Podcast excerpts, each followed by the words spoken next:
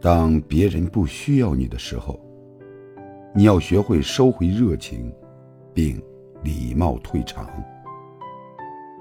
但是不可以拿起手机发不该发的消息，打不该打的电话。你懂吗？一扇不愿为你打开的门，一直敲，是没有礼貌的。不喜欢的，就不要刻意假装；不合适的，也不必故作勉强。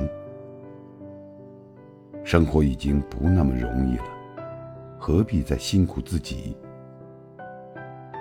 只有满怀希望的活下去，那么总有一天，会拥有想要的一切。